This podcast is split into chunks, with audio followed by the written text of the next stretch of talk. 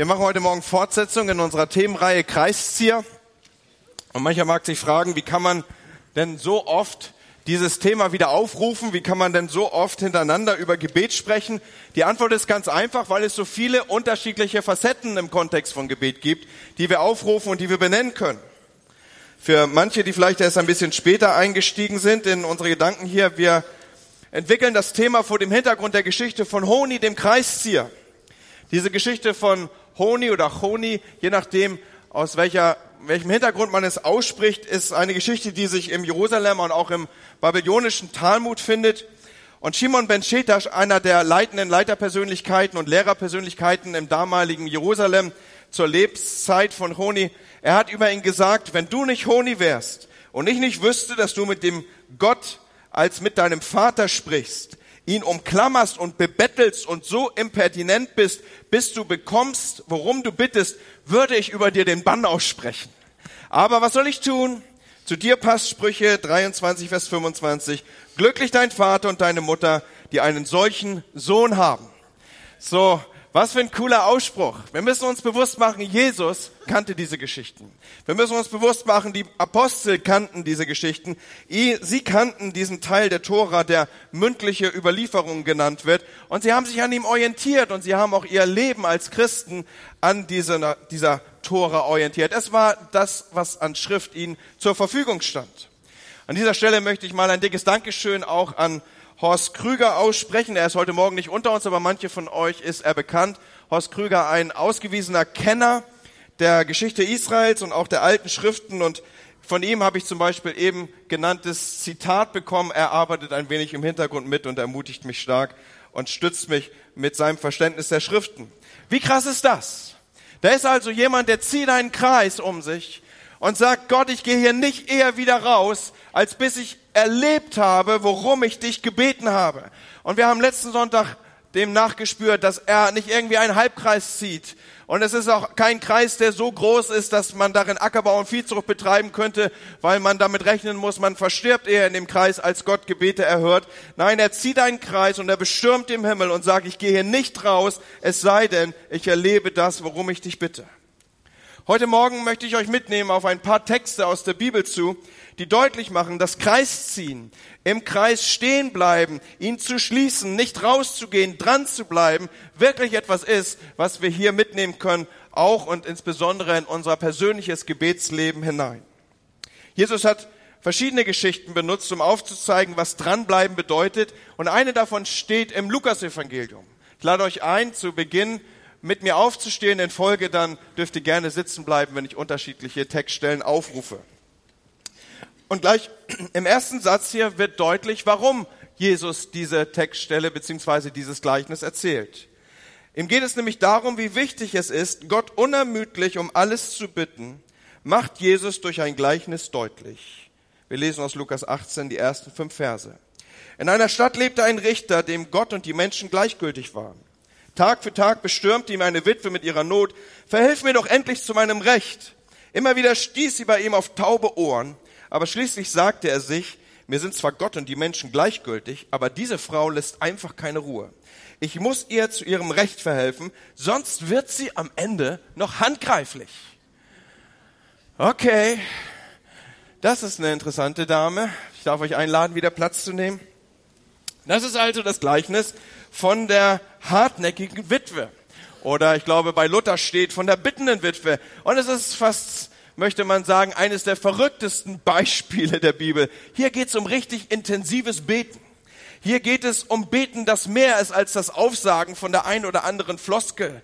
Hier geht es um Beten, das im Sturm passiert. Worte, die mit hoher Hartnäckigkeit kommen. So wird die Witwe hier beschrieben. Sie, sie raubt mir den Verstand. So ist hier etwas zu übersetzen oder wenn wir noch stärker im Text arbeiten würden, dann würden wir sichtbar gemacht bekommen, dass der griechische Grundtext Begriffe aus dem Boxsport aufruft.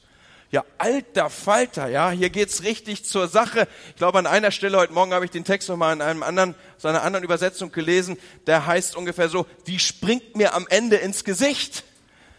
Ja, das ist eine Frau, die macht Eindruck, okay? Und wenn du dann noch hier die Vokabel des Boxsportes mit aufrufst, dann kannst du dir ungefähr ausmalen, wie deine Begegnung oder wie du aus dieser Begegnung mit dieser Frau herauskommen würdest. Hier geht es um so intensives Beten, dass man sagen kann, es ist ein Kampf über mehrere Runden. Hier wird gekämpft mit Leidenschaft über zwölf Runden. Und es ist jetzt nicht so, als würden die damals nicht verstanden haben, was das bedeutet. Wir haben hier den griechischen Kontext aufzurufen und man weiß sehr wohl, aus den frühen Anfängen von Olympia, was es bedeutet, wenn es so richtig auf die Zwölf geht. Ungefähr das müssen wir uns hier vergegenwärtigen. Intensives Beten ist mehr als Worte. Es bedeutet Anstrengung, es bedeutet Leidenschaft, es bedeutet Tränen, es bedeutet sich in diesen Kreis zu stellen und auf Antwort von Gott zu warten, ganz gleich, wie lange es dauern würde. Extreme Situation erfordert hier extreme Maßnahme und ein solches Gebet ist hier beschrieben. Um solches Beten geht es heute an diesem Tag. Es muss manchmal ein Moment kommen, an dem wir alles über Bord werfen und einen Kreis in den Sand ziehen und sagen, ich gehe hier nicht mehr raus, es sei denn, du bewegst dich, Gott. Oder es kommt der Moment, wo wir gegen alle Etikette und gegen jedes Protokoll verstoßen, uns auf die Knie werfen und das Unmögliche erbitten. Es kommt der Moment, wo wir jeden Funken Glauben zusammenkratzen und sagen, ich werde hier nicht wieder rausgehen, es sei denn, der Himmel öffnet sich und Regen kommt herab, das weich zu machen, um das ich hier bete. Und offensichtlich war für die hartnäckige Witwe dieser Moment gekommen. Wir wissen nicht, die Bibel gibt uns darüber keine Auskunft, was der Hintergrund dessen war. Wir wissen nicht, ob sie irgendwie nur ungerecht behandelt wurde. Wir wissen auch nicht, ob es irgendwie um etwas Substanzielles ging. Aber es muss etwas Großes für sie gewesen sein. Sie akzeptierte kein Nein. Vielleicht war eine tiefe Ungerechtigkeit widerfahren und das machte sie zum Kreiszieher. Ihr Sohn im Gefängnis, ohne dass er es begangen hat. Vielleicht der Mann noch frei, der die Tochter missbraucht hat. Ihr ging es hier ums Ganze. Und ganz gleich, was es war, der Richter wusste, sie würde nie aufgeben. Er wusste, dass sie sein Haus umkreisen würde, bis ein tiefer Graben drum wäre. Er wusste, sie würde eher tot umfallen, als aufzuhören. Und so kapitulierte er vor ihr. Wir trösten uns ja oft mit den Worten, dass wir sagen, ach, gib es an Gott ab. Und manch einer verbindet damit so den Hintergrund, ja, gib's mal weg und es ist dann irgendwie aufbewahrt für den Sankt Nimmerleinstag. Ich möchte dir an diesem Morgen zusprechen, wenn du etwas an Gott abgibst, dann bist du gut unterwegs, denn du gibst nicht etwas in den großen Topf, wo Dinge aufbereitet und aufbewahrt sind für den Sankt Nimmerleinstag, sondern du gibst es an die höchste Instanz ins Universum. Du gibst es an den höchsten Richter, den dieses Universum kennt.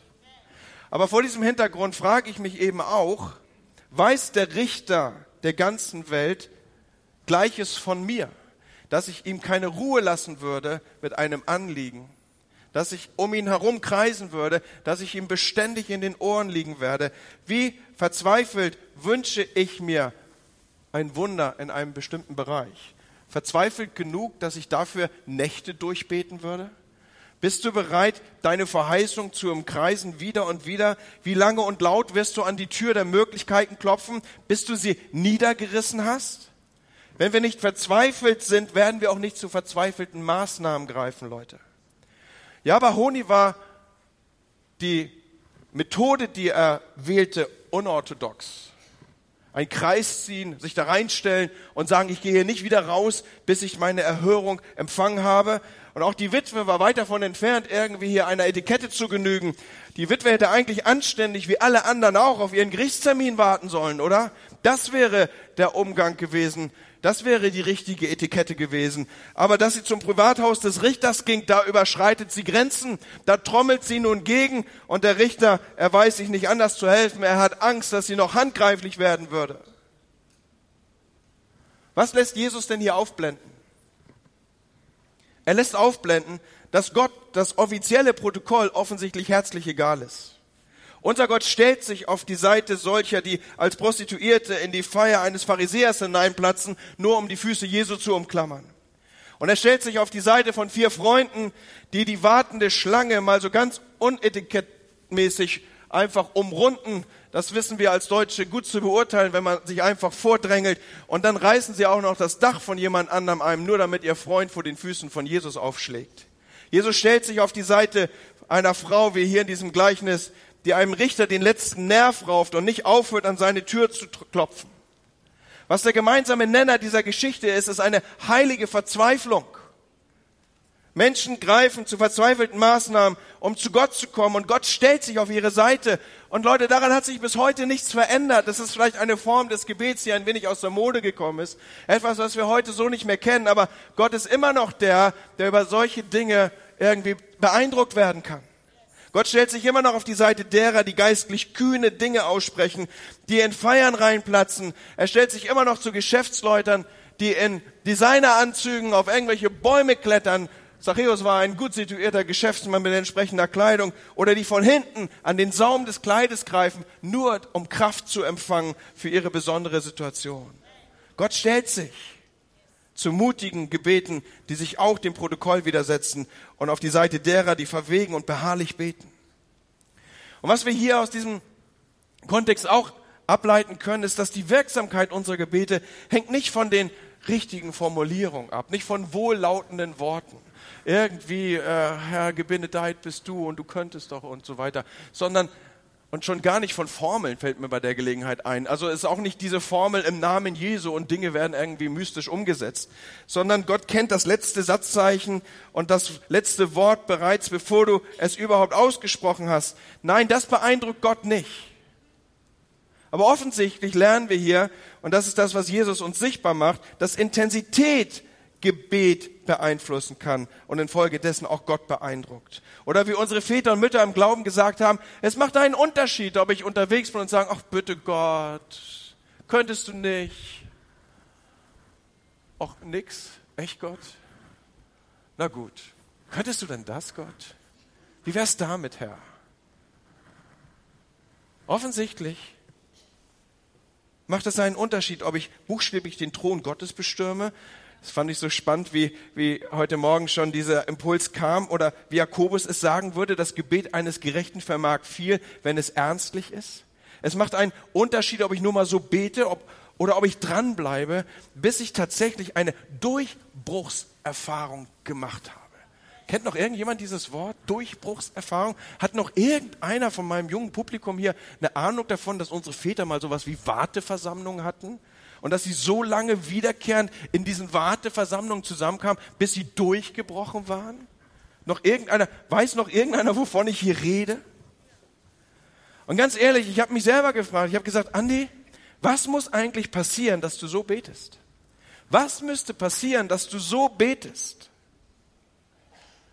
Diese Geschichte fordert uns echt raus hier.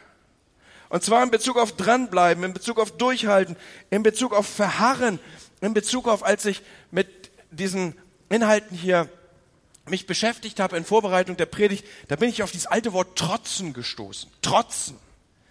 Bis wir anfangen, was muss passieren, bis wir anfangen, uns so vor Gott aufzustellen, dass wir ihm was abtrotzen wollen. Kennt noch jemand dieses Wort? Also ich habe natürlich dann trotzen so gleich gegoogelt und da sagt selbst der Duden drüber, ist ein veraltetes Wort.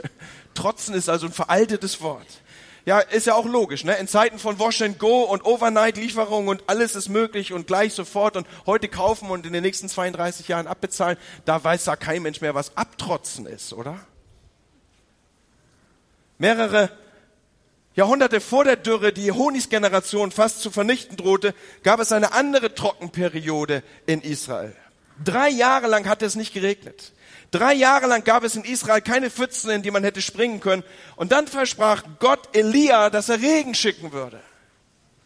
Aber wie jedes andere Versprechen auch, musste dieses Versprechen im geharrlichen Gebet umkreist werden eingekreist werden. Also stieg Elia auf den Berg Kamel und setzte sich mit dem Gesicht zur Erde hin. Das die Bibel beschreibt so einen hockenden Zustand. Er steckt den Kopf zwischen die Beine. Das bedeutet keine Ablenkung links und rechts. Er, er konzentriert sich, er besinnt sich auf seinen Gott.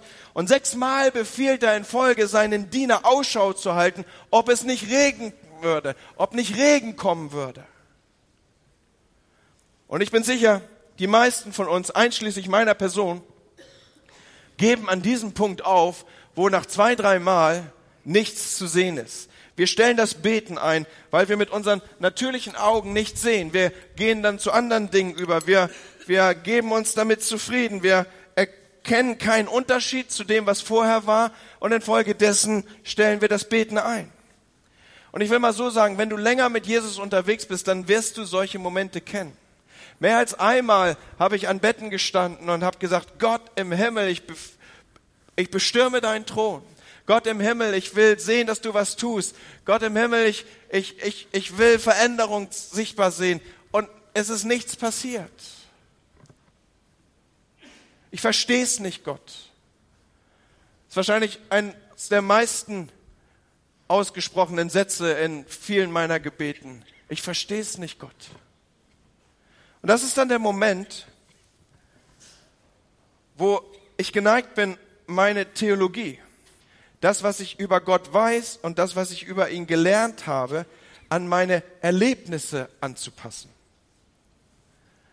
Und ich will versuchen, und ihr werdet gleich sehen, dass Zeichnen nicht meine erste Gabe ist. Da sind wir mit Gott unterwegs. Und hier dieser angedeutete Heiligenschein soll sichtbar machen, das ist Gott, ja. So, also ich bin an der Hand Gottes unterwegs. Und jetzt kommen Dinge, die ich nicht verstehe. Es kommen Dinge, die ich nicht einzuordnen weiß. Es kommen diese Dinge, von denen ich eben gesprochen habe, an denen ich irre werden könnte an Gott. Wo ich bete und alles tue und im Kreis stehe und ich, ich, ich bestürme den Thron Gottes. Und, aber nichts tut sich. Und was in Folge passiert ist, dass das Problem, um das ich bete, dass ich umkreise, dass ich versuche als Gebetswarrior zu bekämpfen, dass das sich zunehmend zwischen mir und Gott stellt. Und es kommt zu der Situation, dass ich nicht mehr mit Gott unterwegs bin, sondern am Ende bin ich mit dem Problem unterwegs?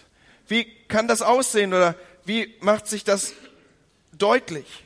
Das Problem hat sich zwischen mir und Gott gedrängt und jetzt bin ich mit dem Problem unterwegs und ich führe das Problem spazieren. Vielleicht würdest du es so nicht aussprechen, aber ich beobachte das an vielen Christen. Die sind unterwegs und sagen ja und theoretisch und im Allgemeinen und Gott ist groß und so. Aber meine Erfahrung ist, das gilt so ziemlich für alles, aber nicht für Heilung. Also Gottes Power für Heilung geht maximal bis zur irgendwie verspannten Rückenmuskulatur. Aber jenseits dieser Sachen, da hört so die Wirklichkeit ein bisschen auf. Ich habe es vielfach erlebt und du, und du führst das so rum. Du sagst, ja, äh, Gott ist groß, aber, aber wenn es um Heilung geht, ja, vertraue ihm nicht zu viel. Ich habe schon manche sterben sehen. Ja, vertraue ihm nicht zu viel. Oder ich kann das Problem auch anders benennen. Wenn es, also wenn es darum geht, dass, dass du irgendwie ein, ein, ein, eine Ehefrau, einen Ehemann erbittest, das musst du selber in die Hand nehmen und, und, und, und sprichwörtlich nimmst du es selber in die Hand. Ja, so das, das ist etwas, das kannst du Gott nicht zutrauen. Also dafür wirkt es nicht. Und wir führen unser Problem spazieren und die Konsequenz ist, Gott ist auf Distanz. Wir sind näher mit unserem Problem unterwegs, als dass wir mit Gott unterwegs sind. Dabei sollten wir so unterwegs sein, versteht ihr? Dass wir zusammen mit Gott ein unschlagbares Team sind, das das Problem vor sich hertreibt und nicht dem Problem erlauben, dass es sich zwischen mich und Gott stellen darf. Und das geschieht dadurch, dass wir dranbleiben. Das geschieht dadurch, dass wir uns um nichts in dieser Welt auseinanderbringen lassen. Und nein, das Problem ist nicht weg und wir reden es auch nicht irgendwie schön und proklamieren irgendwelche Dinge wohin, wo sie nicht hingehören, sondern wir treiben das Problem vor uns her zusammen mit Gott. Und wir sagen, Herr, wir lassen dich nicht los, es sei denn, du antwortest hier. So hält Elia die Stellung. Und vielleicht hätte er zehntausend Mal gebetet, wenn es nötig gewesen wäre. Aber irgendwie zwischen dem sechsten und dem siebten Mal stellte sich eine Veränderung des Luftdruckes ein. Wie auch immer wir das hier erklären wollen. Nach dem siebten Kreis sah Elias Diener eine kleine Wolke in Größe einer Männerhand über dem Meer aufsteigen. Wieder haben wir das, was ich schon vor zwei Wochen gesagt habe. Sechs, die Zahl des menschlich Machbaren. Nummer sieben, die siebte Zahl, die Zahl von Gottes Eingreifen und seinem Handeln. So, hier tut wieder Elia das, was in seinen Möglichkeiten ist. Er gibt nicht auf, er setzt fort, er läuft weiter. Was, wenn Elia aufgehört hätte? Was, wenn Elia zwei, drei Kreise gelaufen wäre und hätte dann aufgehört? Was wäre, wenn Elia nach dem sechsten Mal aufgehört hätte? Er hätte die Verheißung aufgegeben und das Wunder verpasst. Aber er hält Er, er läuft weiter, er bleibt dran und Gott hält Wort und ein Regen kommt auf, wie er lange nicht gesehen war, Regentropfen fallen, das erste Mal seit drei Jahren und es ist nicht so ein, ein, ein, ein Landregen, den wir Bremer unter erhöhte Luftfeuchtigkeit buchen würden, sondern es ist ein richtig, richtig fetter Regen, der da kommt, ein heftiger Regenguss. Und ich will dich fragen, gibt es einen Traum bei dir, den du wieder zum Leben erwecken solltest? Wo du deine Erfahrung drüber gebreitet hast. Du hast gesagt, Gott, es mag auf alle Möglichkeiten zustimmen, aber in diesem Bereich merke ich irgendwie, es geht nicht. Kann es sein, dass ich dich mit dieser Predigt herausfordere, weiter den Kreis zu laufen, weiter nochmal ranzugehen, weiter dran zu bleiben? Gibt es ein Versprechen, das du wieder in Anspruch nehmen solltest? Gibt es ein Wunder, für das du wieder anfangen solltest zu glauben? Wenn wir nicht erleben, worum wir bitten, dann fühlen wir uns wie Versager. Und wir hören auf zu beten, weil wer will schon Versager sein? Aber Leute, die einzige Möglichkeit bei Beten, bei Gebet zu versagen ist, aufzuhören zu beten. Ansonsten kann man nicht verlieren. Merkt ihr das? Die einzige Möglichkeit beim Gebet zu versagen ist, aufhören zu beten.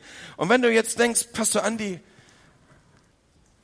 alles schön und gut, aber du rufst hier Elia auf das ist so einer der Helden des Alten Testaments. Elia, das ist so ein, so ein Crack. Ich bin nur so ein Durchschnitts-FCBler. Hey, du kannst doch nicht Elia mir gegenüberstellen. Ja, dann will ich dir sagen, dass diese Gedanken schon so alt sind, dass man sie sogar schon in der Bibel finden kann.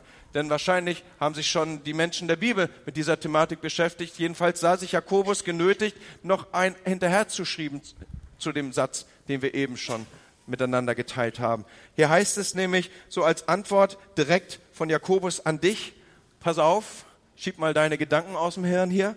Elia war ein Mensch wie du und ich. Und er betete inständig, es möge nicht regnen, und es passierte. Es fiel dreieinhalb Jahre kein Wassertropfen auf das Land, und dann betete er um Regen, und da regnete es wieder, und das Land wurde grün und brachte wieder Früchte hervor. Hey, du bist nicht anders als Elia. Der wesentliche Unterschied vielleicht zwischen mir und ihm ist, Elia hatte gelernt, dran zu bleiben. Und wenn diese Predigt heute Morgen zu etwas taugen soll, dann die starke Ermutigung in dein Leben gesprochen, bleib dran, lauf nochmal rum, stell dich hin und sag, ich werde nicht weichen von dieser Stelle, es sei denn, ich erlebe, was Gott in mein Leben gesprochen hat. Und lass mich dir noch einen Satz mitgeben. Mach nie ein Komma, wo Gott einen Punkt setzt. Und mache nie einen Punkt, wo Gott ein Komma setzt. In weiten Teilen besteht unsere Lebensgeschichte ja aus Sätzen. Das so, liegt so in der Natur der Sache, ja, dass irgendwie der Roman des Lebens aus Sätzen besteht. Und viele dieser Sätze, sie münden in so dieses Punkt, Punkt, Punkt. Kennt ihr das? So Punkt, Punkt, Punkt. Und, und jetzt sollst du als Leser die Situation aufnehmen und weiterdenken. Und es, es, es, du weißt, es kommt noch was, aber du weißt nicht, was kommt. Zum Beispiel, Andi fiel durch den Test, Punkt, Punkt, Punkt. Obwohl er gebetet hatte, Punkt, Punkt, Punkt. Und jetzt, wie geht die Lebensgeschichte von Andy weiter? Das ist zu großen Teilen durch meine Reaktion auf dieses Punkt, Punkt, Punkt konditioniert. Und viele von uns, sie speichern negative Erfahrungen auf ihrer inneren Festplatte und sie haben da so einen großen Ordner, in den packen sie all diese Erfahrungen rein und dieser Ordner heißt Misstrauen. Und so hast du eine Erfahrung mit Gott gemacht und es hat sich so ausgewirkt und deine subjektive Sichtweise war die, dass Gott offensichtlich nicht groß genug für dein Problem ist oder du hast gebetet und du fandst keine Antwort und jetzt schiebst du das auf deiner inneren Festplatte in den Ordner Misstrauen und sagst, siehst du wohl, wenn es richtig hart auf hart kommt, dann kann man Gott nicht vertrauen. Ja, so dieses, so hilft dir selbst, so hilft dir Gott, was so in deinen Möglichkeiten ist, da kannst du so Gott so mit reinnehmen, aber für die Big Points alles in den Ordner Misstrauen. Und manche haben sogar noch einen anderen Ordner, die, die sind bitter geworden an Situationen, die sind irre geworden an Gott. Die haben dann so einen Ordner auf ihrer Festplatte, der heißt Bitterkeit. Und da packen sie alles rein und sie werden bitterer und bitterer. Und ich sage euch was, diese Ordner neigen zum Explodieren die neigen dazu, dass sie irgendwann aufbrechen und, und, und dann, dann fließt in den Rechner aber richtig Gülle, ja. Oder manche haben einen Ordner auf ihrer inneren Festplatte, der heißt Projekt Gott beendet. Ich habe es probiert, hat nicht funktioniert, Projekt Gott beendet. Aber was wäre, Was wäre, wenn das, was wir als Punkt empfinden, wo wir so subjektiv betrachtet denken, Gott ist mit dieser Sache zu Ende, was wir als Ende der Geschichte empfinden, in Wirklichkeit nur ein Komma ist? Was wäre, wenn Gottes Schweigen nicht das Ende des Satzes, sondern ein, ein Komma ist? Oder darf ich euch mitnehmen, noch weiter zu denken auf dieser Ebene? Was wäre, wenn Weiterbeten so etwas wie eine Konjunktion, eine, ein Bindewort zwischen zwei Aussagen wäre? Was wäre, wenn Weiterbeten der Mechanismus ist, mit dem Gott zu deiner Aussage und zu deiner Beurteilung der Situation sein Bindewort hinzufügt und damit eine ganz andere Aussage aufblenden lässt? Dieser Satz deiner Lebensgeschichte, der durch dieses Bindewort, das Gott ansetzt, eine ganz andere Bedeutung, einen ganz anderen Inhalt bekommt. Ich will euch auf eine Textstelle mitzunehmen, wo wir genau das sehen. Wir lesen aus Johannes Evangelium Kapitel 11, die Verse 21 und folgende. Martha sagte zu Jesus, Herr, wärst du hier gewesen, würde mein Bruder noch leben. Aber auch jetzt weiß ich, dass Gott dir alles geben wird, worum du ihn bittest. Hey, hast du die Konjunktion bemerkt? Hast du das Bindewort entdeckt? Das ist eine der erstaunlichsten Glaubensaussagen in der ganzen Bibel, dieses kleine Bindewort aber, das die beiden Sätze miteinander verbindet. Man könnte meinen, die Aussage sei beendet an der Stelle, nachdem Martha gesagt hat, Herr, wärst du hier gewesen, dein Bruder würde noch leben. Warum? Ja, ich meine, ihr könnte man doch davon ausgehen, es ist ein Punkt gesetzt. Lazarus ist seit vier Tagen tot. Aber Martha setzt eben keinen Punkt sondern ein gedankliches Komma. Obwohl ihr Bruder tot und begraben ist, spricht sie ein gedankliches Komma oder dieses göttliche Bindewort findet hier Anwendung. Aber auch jetzt weiß ich. Aber auch jetzt weiß ich. Kreis dir in deiner Bibel mal diese Formulierung ein. Unterstreich sie, mach einen Kreis drum, auch wenn es scheint, als würde Gott zu spät kommen, auch wenn es scheint, dass der Traum schon tot ist und du hast den Spaten schon in der Hand, das, wovon du geträumt hast, zu beerdigen. Es ist zu früh, solange Gott keinen finalen Punkt gesetzt hat. Und ich will noch eine Bibelstelle aufrufen. Beim Beten ist es so ähnlich wie beim Angeln. Und manche sagen ja auch, Beten ist ähnlich langweilig wie Angeln. Ne? Ich sage euch was, es gibt noch was, was langweiliger ist als Angeln und das ist Zugucken beim Angeln. Ja? Also das ist noch langweiliger. Aber pass auf, Angeln und Beten haben tatsächlich Gemeinsamkeiten. Wir lesen eine Textstelle, aus der ich das, was ich hier sagen möchte, ableiten und unterstreichen will. Bei ihrer Ankunft in Kapernaum kamen die Steuereinnehmer des Tempels zu Petrus und fragten, zahlt euer Lehrer keine Tempelsteuer? Natürlich tut er das, antwortete Petrus und ging in das Haus, um mit Jesus darüber zu reden. Also die Textstelle, ich finde, das ist cool, oder? Klar macht er das und dann, du Jesus, machen wir das überhaupt? ist doch cool, ne? Was Petrus für ein Bild von Jesus hat, ne?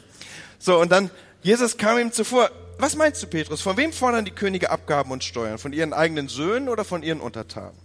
Na, von den Untertanen natürlich. Das Steuersystem hat sich auch nicht stark verändert. Jesus erwiderte, dann sind die eigenen Söhne also steuerfrei. Doch wir wollen ihnen keinen Anlass geben, uns anzuklagen. Darum geh hin an den See und wirf die Angel aus. Dem ersten Fisch, den du fängst, öffne das Maul, du wirst darin eine Münze finden, die für deine und meine Abgabe ausreicht. Bezahle damit die Tempelsteuer. Da denkst du, Pastor, wie schlägst du denn jetzt hier die Brücke zu so einer Textstelle? Ich will's dir sagen. Dies ist wiederum eine der verrücktesten Anweisungen, die wir in der Bibel finden. Keine Ahnung, ob Petrus am Anfang gedacht hat, Jesus macht Witze. Warum? Warum kann man das wirklich als so ein bisschen, Jesus nimmt Petrus auf den Arm verstehen? Warum, wa, warum handelst du so, Jesus? Warum sagst du nicht einfach, hier, Petrus, als klar, hier, guck dich gerade, da ist Judas, der hat immer einen Beutel dabei. Und geh zu Judas und lass dir eben einen Groschen geben für die Tempelsteuer, Portemonnaie auf, Münze raus und fertig. Ich meine, das wäre das Naheliegendste gewesen. Warum hier so eine Entwicklung ne, mit so einem Fisch und Tralala und so? Ich meine, ist schon ein bisschen spooky, oder? Und das Ganze vor dem Hintergrund, dass Petrus ein Berufs-, ein hauptberuflicher Fischer war. Der kannte jeden Trick im Fischergewerbe. Der wusste um all diese Dinge. Der hatte Tausende von Fische gefangen. Was erzähle ich? Er hatte Hunderttausende von Fische gefangen. Und jetzt will ich auf die Aussage kommen, die ich hier final setzen will. wenn man in seinem Leben hunderttausende Fische gefangen hat, von denen nie einer eine einzige Münze im Maul hatte, woher nimmt man den Glauben, dass beim nächsten Fisch eine Münze mit einem bestimmten Wert steckt? Woher nimmt man das? Meine Antwort ist, gibt's nicht. Alles, die ganze Logik dieser Welt spricht dagegen. Meine ganze Erfahrung dieser Welt spricht dagegen. Ich bin hauptberuflicher Fischer. Ich habe Hunderttausende von Fischen daraus geholt. Und die hatten noch nie irgendwelche Münzen im Maul, Herr. Keine Ahnung. Woher nimmt man den Glauben? Und Freunde, es gibt nur einen einzigen Weg, das rauszufinden, ob Gott sein Versprechen hält. Weitermachen und zum Hunderttausendsten und einmal die Angel in den See zu werfen und dann etwas zu erleben, was man vorher noch nicht erlebt hat. Die Angel wieder rauswerfen, die Angel rauswerfen. Schnappen wir uns also eine Angel und werfen sie wieder und wieder.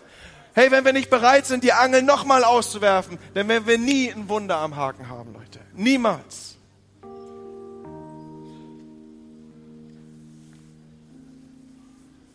Ich habe was Spannendes gelesen. In standardisierten Mathe-Tests, da schneiden japanische Kinder immer besser als, als, immer besser ab als die amerikanischen Kinder. Also der gleichen Altersgruppe natürlich.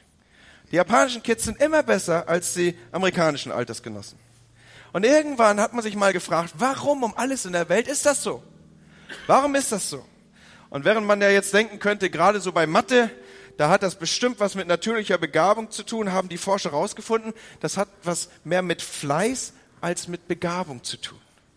Und so gibt es eine Studie, die man gemacht hat unter Erstklässlern. Und man hat den Schülern eine Aufgabe gegeben, von der man wusste, sie würden sie nicht erledigen können. Eine Aufgabe, die zu groß war, dass man sie tatsächlich lösen konnte. Und es war auch gar nicht so sehr das Ziel, dass die Kids diese Aufgabe lösen sollten, sondern man wollte untersuchen, wie lange würden sie versuchen, sie zu lösen. Und wisst ihr, was das Ergebnis war?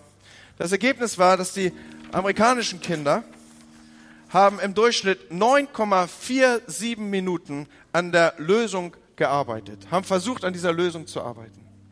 Während die Vergleichskinder in der gleichen Altersgruppe und Struktur, die japanischen Kids, haben 13,93 Minuten an der Lösung versucht zu arbeiten und diese rauszufinden. Mit anderen Worten, die japanischen Kinder blieben 40 Prozent länger dran. 40 Prozent länger dran. Und die Forscher haben daraus gefolgert, dass der Unterschied weniger der Intelligenzquotient ist, sondern vielmehr der Beharrungsquotient, der Dranbleibequotient. Die japanischen Erstklässler blieben einfach länger dran und infolgedessen waren Ergebnisse zu sehen in der erweiterten Studie, dass sie tatsächlich ihren amerikanischen Altersgenossen in diesen Aufgaben deutlich überlegen waren. Und interessant an dieser Studie ist, dass sie sich mit anderen Untersuchungen decken. Es gibt eine Studie an der Hochschule für Musik in Berlin, die fand ich sehr spannend. 19, 2009 wurde hier untersucht, äh, wurden Geigenspieler über einen langen Zeitraum untersucht. Wurde, 2009 wurde diese Studie veröffentlicht. Und zwar haben Professoren äh, Geigenspieler untersucht und sie über einen langen Zeitraum begleitet. Und drei Gruppen entwickelten sich. Einige, die auf Weltklasse-Niveau spielen würden, einige, die richtig gute Geigenspieler waren und sich damit ihren Lebensunterhalt verdienen konnten und solche, die auch gut spielten, aber damit nie im Leben Geld machen würden. Und alle hatten ungefähr im gleichen Alter mit Geigespielen begonnen.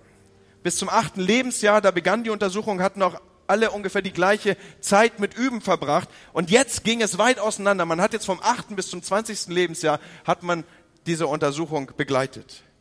Und in dieser Zeit, jetzt ab dem achten auf das zwanzigste Lebensjahr zu, da gingen die Übungszeiten unglaublich auseinander. Bei der Gruppe mit den durchschnittlichen Geigenspielern, die hatten ungefähr 4000 Stunden, Übungsstunden absolviert. Die es dazu geschafft hatten, dass sie damit ihr Geld verdienen könnten, die hatten ungefähr 8000 Übungsstunden investiert. Und die, die auf Weltklasse-Niveau könnten spielen, sie hatten weit über 10.000 Übungsstunden investiert. Und natürlich wissen wir, es gibt auch natürliche Fähigkeiten, die dem zuspielen. Aber was hier sichtbar wird in diesen Untersuchungen ist, dass das Spannende ist dieses, das Potenzial, das jemand hat, lässt sich nur durch beharrlichen Einsatz auch tatsächlich freisetzen. Die, die später auf Weltklasse-Niveau spielen könnten, das ist ausgelöst worden durch beharrlichen Einsatz, durch Dranbleiben. Ansonsten wären sie auf dem Niveau der, ach, das ist aber nett, verblieben. Mit anderen Worten, der Dranbleibequotient ist der entscheidende Faktor. Und Leute, lasst mich diesen Schlusspunkt setzen. Sollte es beim Beten anders sein? Stell dir vor, du willst Gitarre lernen. Und du sagst, Gott, hier bin ich. Ich und meine Gitarre. Gott, ich gebe dir fünf Minuten. Fünf Minuten. Und dann werde ich ins Casting bei Michi gehen. Und dann werde ich spielen. Und Michi wird schwer beeindruckt sein. Und ab nächsten Sonntag spiele ich vorne in einer Reihe mit hier, neben den Cracks hier vorne. Und ich werde sagen, Magi, rutsch mal ein Stück zur Seite. Kavi, fass bitte nie wieder eine Gitarre an. Jetzt komme ich. Hey, wir sind doch nicht blöd, oder? Wir alle wissen, wenn du Gitarre spielen willst, dann musst du dranbleiben. Da musst du dranbleiben. Und beim Gebet soll das auf einmal anders sein? Beten ist eine Gewohnheit, die wir pflegen müssen, Leute. Es ist eine Disziplin, die wir entwickeln. Es ist eine Fähigkeit, die trainiert bleibt. Dranbleiben macht den Unterschied. Und in diesem Sinne möchte ich euch heute Morgen ermutigen, lasst uns angeln gehen. Lasst uns angeln gehen, Leute. Lasst uns die Angel wieder rauswerfen. Ich möchte, dass dieses Jahr 2017 einen Unterschied markiert in unserer Geschichte als Kirche, nämlich, dass wir wieder beten lernen, Leute. Dass wir wieder beten lernen. Dass wir nicht verstummen, sondern dass wir laut werden, wenn wir beten. Und dass wir uns in die Kreise stellen, in die Herausforderungen stellen, in die Dinge stellen, die Gott uns gesagt hat und wir sagen, Gott, wir werden hier nicht rausgehen, als dass wir sehen, was du uns gesagt hast. Lass uns angeln gehen. Wenn du deine Angel auswirfst und nur wenn du sie auswirfst und nur wenn du sie wieder und wieder auswirfst, darfst du auch damit rechnen, dass du irgendwann ein Wunder am Haken hast. Ohne Angel kein Wunder. Keine Arme, keine Kekse. Klar? Okay, Leute.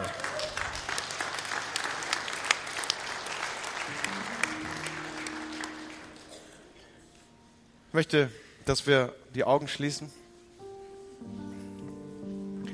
Und ich möchte reinfragen, weil ich hier nicht nur als Verkündiger von Gottes Wort, sondern auch als Botschafter an Christi Stadt stehe. So sagt das Wort Gottes. Ist jemand hier, der sagt, ich kenne diesen Gott der Wunder nicht? Ist jemand hier, der heute Morgen sagt, ja, mein, Le mein Leben besteht aus diesen Sätzen mit dem Punkt, Punkt, Punkt. Aber an diesem Morgen möchte ich meinem Leben eine andere Wendung geben ich möchte Punkt, Punkt, Punkt sagen und dieses göttliche Bindewort einfügen und von jetzt an will ich mit Gott unterwegs sein. Von jetzt an will ich erleben, wie Gott mit mir unterwegs ist. Von jetzt an will ich erleben, dass ich nicht das Problem mit mir führe, sondern von jetzt an will ich erleben, Gott und ich. Und welches Gebet sollte sich dem, welches Problem sollte sich dem entgegenstellen können? Ist jemand hier, den das so betrifft? Dann möchte ich gerne für dich beten und ein Gebet sprechen, dass Jesus einlädt, an deine Seite zu kommen. Schließt mal gerade die Augen, dass das ein seelsorgerlicher Moment ist für Menschen, die an dieser Stelle angesprochen sind.